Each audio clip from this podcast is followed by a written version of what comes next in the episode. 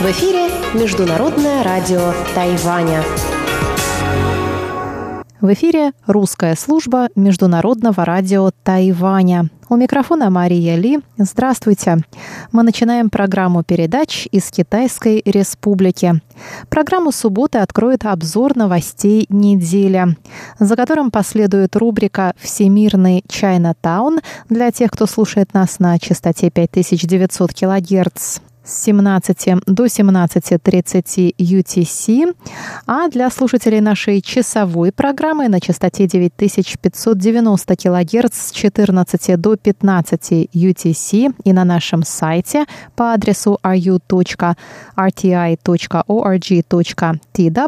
также будут звучать рубрики «Наруан Тайвань» с Игорем Кобылевым и повтор радиопутешествия по Тайваню с Чеченой Кулар.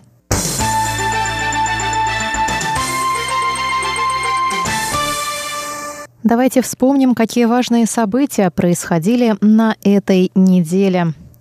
Президент Китайской республики на Тайване Цай Янвэнь прокомментировала 10 июня протесты в Гонконге, участники которых выступают против принятия местными властями закона об экстрадиции.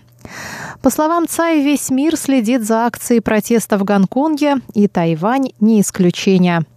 Цай отметила, что свобода, демократия и права человека подобны воздуху. Именно поэтому Тайвань никогда не согласится на концепцию «одна страна, две системы», в рамках которой другие люди будут диктовать тайваньцам, как им жить.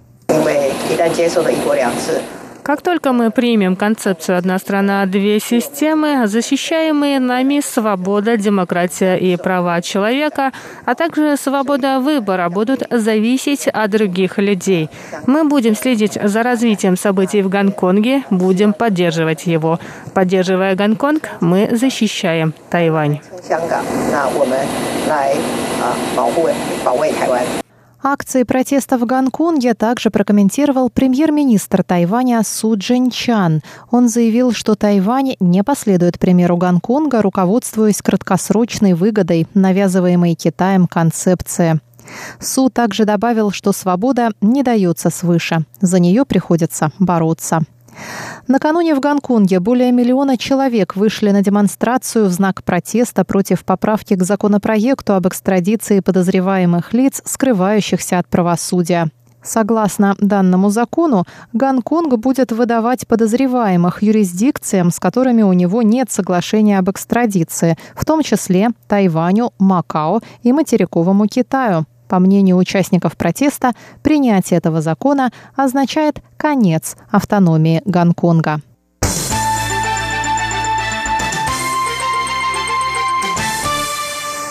Сотни гонконгских студентов собрались 9 июня напротив представительства Гонконга в Тайбэе. Они выступают против закона об экстрадиции.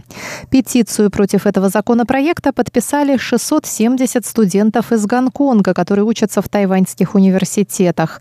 В числе подписавшихся также есть гонконгский диссидент, владелец книжного магазина Лам Вин К или Линь Жунди.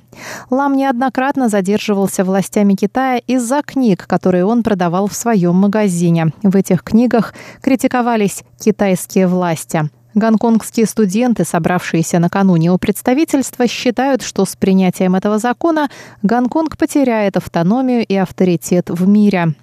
Книготорговец Лам Винке прибыл на Тайвань в конце апреля из-за этого законопроекта. Он считает, что власти Гонконга могут выдать его Пекину, если те потребуют этого. С другой стороны, участники протестов в Тайбэе также считают, что Гонконг использует недавний случай с убийством гражданки Тайваня, которое совершил гражданин Гонконга. После убийства своей девушки на острове он сбежал в Гонконг, из-за чего суд Тайваня не может привлечь его к ответственности ответственности.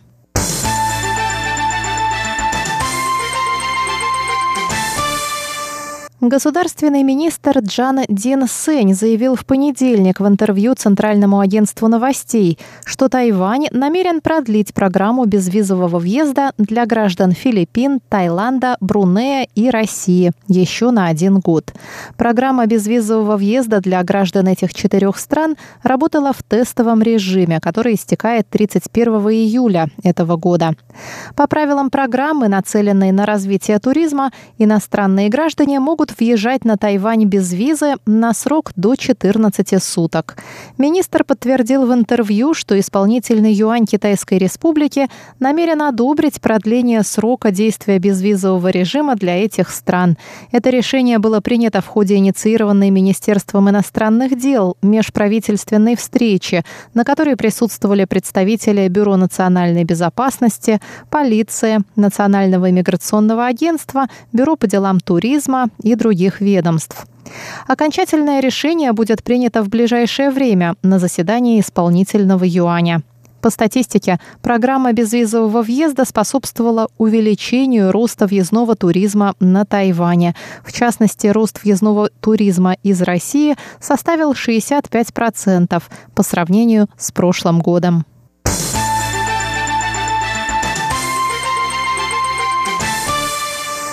Во вторник, 11 июня, на Тайване прошел торжественный прием по случаю Дня России. Подробнее Анна Бабкова.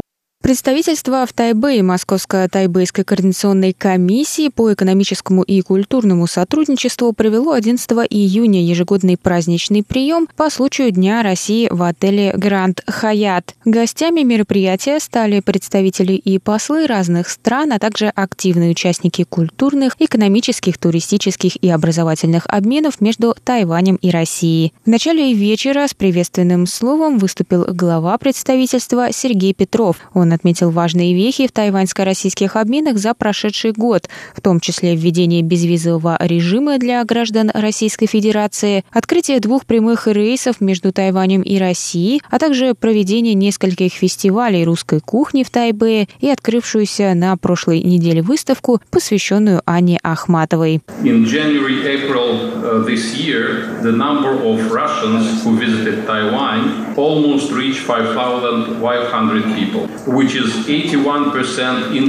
За первый квартал 2019 года почти 5100 граждан Российской Федерации посетили Тайвань, что на 81% больше показателя за тот же период в прошлом году. Количество путешествующих в Россию тайваньцев также увеличилось на 55%. С начала года на визу подали более 11,5 тысяч человек since the beginning of the year rose by 55% Сказал Сергей Петров. Глава представительства также вручил почетные благодарственные грамоты председателю русского клуба на Тайване Юлии Старченко, предпринимателю Сергею Власову и отцу Кириллу, отметив их вклад в жизнь русской общины на Тайване. Также с речью выступил заместитель министра иностранных дел Китайской республики Цао Ли Ди.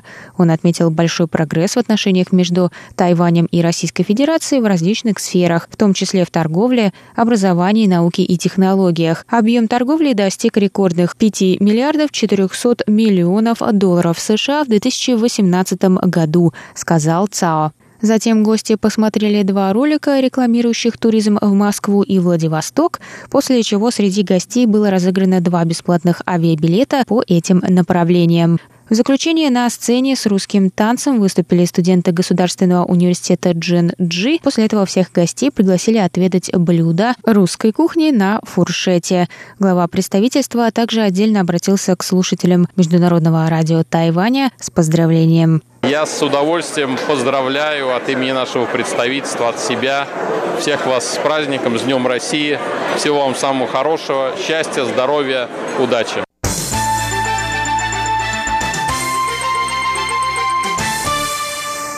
Президент Китайской республики Цай Янвэнь была названа 13 июня кандидатом в президента Демократической прогрессивной партии на ближайших президентских выборах. По результатам партийных праймерис ее рейтинг популярности составил 35,67%, а ее соперника, бывшего премьер-министра Лай Цинде, 27,48%.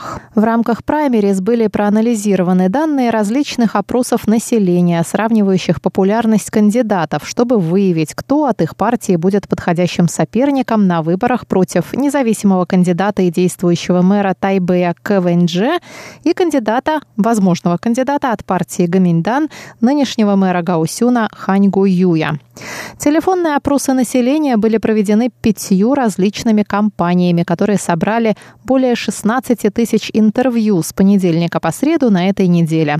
По их результатам уровень популярности КВНЖ составил 22,7%, а Хань Гуюя 24,51%. На вопрос о возможном участии в выборах Лай Цинде как кандидата в вице-президенты в тандеме с Цай Янвэнь, председатель Демократической прогрессивной партии Джу Жунтай ответил, что они рассматривают различные варианты, и в данный момент невозможно сделать точный прогноз. Он также добавил, что сейчас задача партии – объединить все усилия и победить на выборах. Президентские выборы на Тайване пройдут в январе 2020 года.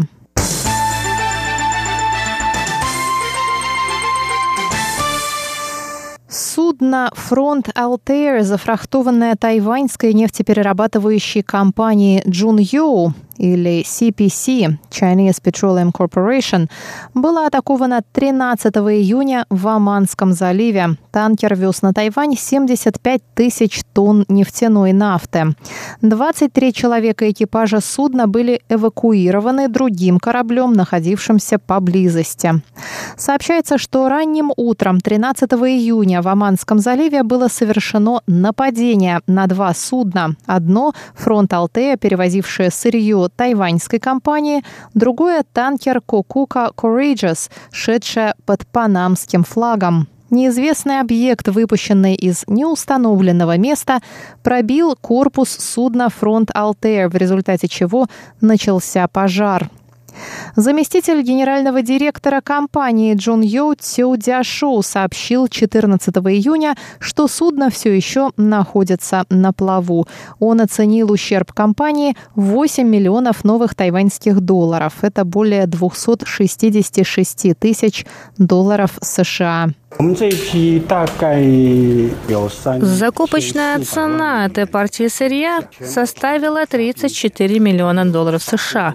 Груз был полностью застрахован. Возможно, нужно будет оплатить какую-то часть нам самим. Точная сумма страховых выплат будет обсуждаться со страховой компанией. Но я оцениваю ущерб компании в 8 миллионов новых тайваньских долларов. Цю рассказал, что объем сырья, находившегося на танкере, равен объему потребляемого на Тайване бензина за два дня. Сейчас на острове есть запасы бензина на 75 дней, поэтому объем сгоревшего в Оманском заливе сырья не критичен для страны.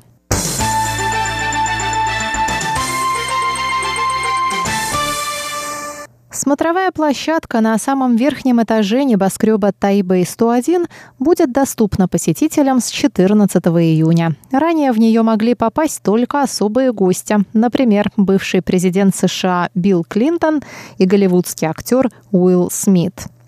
На смотровой площадке на верхнем этаже одновременно могут находиться 12 человек. В день планируется пускать туда три группы по 12 человек. Каждая экскурсия будет длиться 40 минут. Стоимость ее 3000 новых тайваньских долларов с человека. Это примерно 95 долларов США. Чтобы попасть на самый верхний этаж, необходимо подняться на 89 этаж, а затем еще выше на другом лифте или по лестнице. В управляющей небоскребом компании сообщили, что за первые пять месяцев 2019 года число посетителей смотровой площадки на 89 этаже здания выросло на 4-5% по сравнению с прошлым годом. Кроме того, на пятом этаже небоскреба будет установлен 20-метровый проектор, на котором будут показывать природные красоты Тайваня, а на 89 этаже планируют устраивать выставки.